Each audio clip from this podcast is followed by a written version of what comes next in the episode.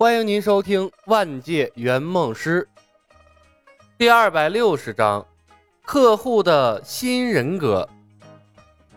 入夜，陈瑜盘膝坐在房间中，日常修炼内力。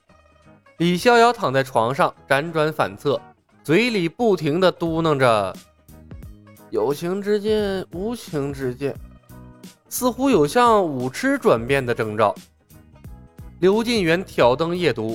一边是手机，一边是笔墨纸砚，雪白的纸张上分门别类地列出了数学、物理、化学、生物、天文学、地球科学和逻辑学几大科学的基础学科。每一个学科下又细分了许多子学科，大多数学科下特意标注着“空白”两个字儿。李牧用了三天的时间。搜集的资料显然不够详尽。赵灵儿愁眉苦脸地挽起衣袖，看着手臂上浮现出来的蛇鳞，精致的脸蛋上充满了恐慌和害怕。林月如坐在铜镜前，仔细地端详着自己的容貌。梳妆台上摆放着胭脂、水粉等等她之前碰都不碰的女孩用品，眉目含情。赵灵儿蛇化。意味着仙剑的剧情正式展开。苗壮郑重其事地吞下了血菩提，为自己增加力量。李牧坐在书桌前，在一张白纸上写写画画，对未来进行精细的推演，力求保证每一步都万无一失。今夜悲欢愁苦，无人入眠。次日，李牧神清气爽，早早起床。在练武场上演练了一遍玉锤术，虎虎生风。虽然没什么进展，但总算把筋骨活动开了。不得不说，抡惯了大锤，比剑给力多了。一会儿的功夫，苗壮扛着他的长枪出现，满面红光。好，打！雪菩提果然给力啊！我感觉以我现在的功力，不用百分百被空手接白刃。都可以横扫鹿鼎记了，出息！李牧白了他一眼，等你什么时候有把握横扫仙剑，你再来跟我嘚瑟。嘿嘿，赵灵儿的事儿你打算咋办？苗壮问道。如果没有意外，他应该快跑了。当然是把他留住了。李牧说道。我还指着他操控石妖骨，为我们增加功力呢。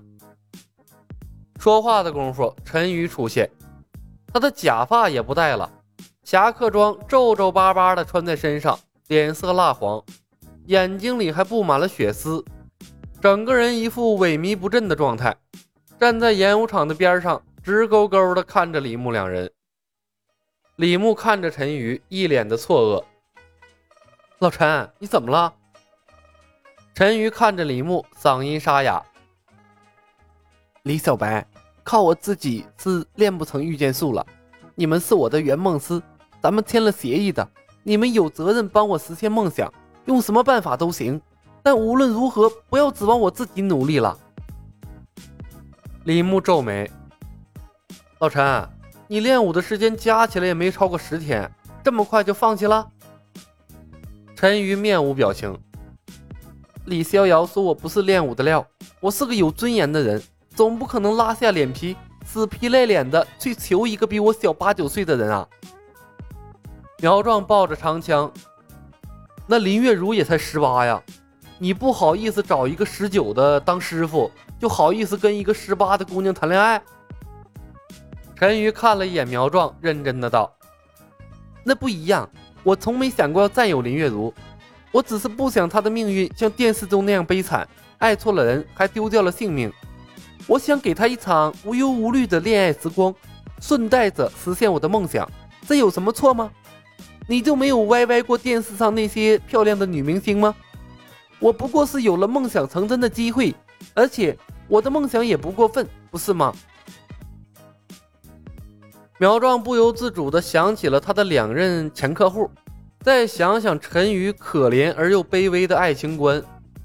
顿时觉得他可怜的像是小绵羊一样，他怜悯的看着陈宇：“你说的没错呀，除了性格软弱点之外啊，不得不说，你的确是个负责任的男人呢。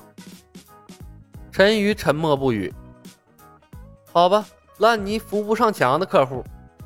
那小孩魏子琪还知道自己努力，这家伙可好，遇到一丁点的困难就想着退缩。幸亏他这次选择了人格赋予的能力，不然的话，光客户这方面就功亏一篑了。万能的幸运女神呐，来个给力点的人格吧！李牧手里的双锤重重的一撞，发出“咚”的一声闷响。他毫不客气地为陈宇赋予了新人格。老陈，加油，你行的！一瞬间，陈宇的主人格被覆盖，他眨动了下眼睛，昏暗的眼睛骤然爆发出了亮光。他看着李牧两人，仙剑林月如御剑术，向往的世界啊，发达了！小白，你们两个先练着，我去喊月如起床。说完，转身就走，一边走还一边哼歌：“小小姑娘，清早起床，提着裤子上茅房，茅房有人，只好拉在裤子上。”瞅着陈鱼的背影，苗壮轻轻咽了口唾沫：“头儿，你给他刷出来一个啥人格啊？”“啊，看不出来。”李牧摇头，艰难的道。看他这动力十足的样儿，总比之前的人格强吧？他的主人格都变咸鱼了。人格赋予的能力不确定性太强了，如非万不得已，他是真不想用。嗯，也是。苗壮赞同的点了点头。你说他会不会真去喊林月如起床了？我操！李牧一愣，把大锤丢到了一边，发动神行百变向陈宇追去。他怕去晚一步，那客户被林月如打死喽。苗壮跟上，前面走廊里，陈宇迎面遇到了刚起床的李逍遥和赵灵儿。李逍遥看到陈宇的头发，不由得一愣：“老陈，你的头发？”陈宇看着李逍遥，又看看赵灵儿，眉毛连连挑动。李逍遥，你知道吗？你娘们是个长虫。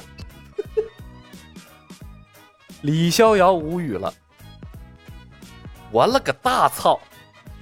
李牧左脚绊住了右脚，好悬没撞到柱子上。这他妈刷出来的是个什么玩意儿啊？赵灵儿正为手臂上不时闪现的鳞片而苦恼，闻言脸色大变，神色复杂的看了李逍遥一眼。头也不回的往堡外跑去。你妈波，这是个作死的人格。